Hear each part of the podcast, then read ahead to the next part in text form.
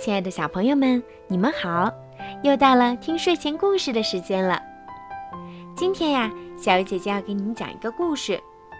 我要把这个故事呢送给家住在温州的黄以季小朋友。你的妈妈希望你天天开心、健康、快乐的成长。小鱼姐姐也祝你每一天都可以无忧无虑的在爸爸妈妈的身边，幸福快乐的生活。好啦。现在我们一起来听故事吧。大嗓门的小老虎。小老虎有个大嗓门，夜里打呼噜总是把邻居们吵醒。因为小老虎的大嗓门，小动物们都不喜欢它，不肯和它玩。小老虎很伤心。有一天。村子里的动物们都相约到山上去野餐，小老虎也去了。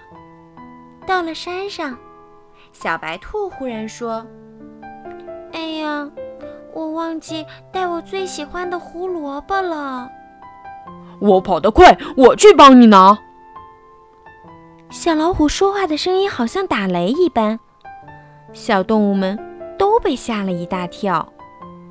小老虎下山之后，小狗悄悄地对大家说：“小老虎的大嗓门真可怕，我们不要跟它做朋友。”小老虎回到村子里，拿到了胡萝卜，正准备上山，却发现小狗的家着火了。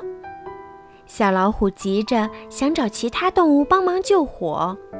可是村子里的动物们全都上山去野餐了，于是小老虎用它的大嗓门高声地喊叫：“着火啦！村子里着火啦！大家快来救火呀！”动物们听见了小老虎的叫声，纷纷从山上跑下来救火。大家齐心协力，很快就把火扑灭了。从此以后，大家再也不讨厌小老虎的大嗓门了。他们都很喜欢跟小老虎做朋友。好了，小朋友，今天的故事就讲到这儿了。听完这个故事呢，我希望所有的小朋友都可以学会体贴和包容，不要因为别人这样或那样的缺点而不和对方做朋友。说不定有一天，他的缺点会变成优点呢。你们说，我说的对吗？好了，小朋友们，晚安。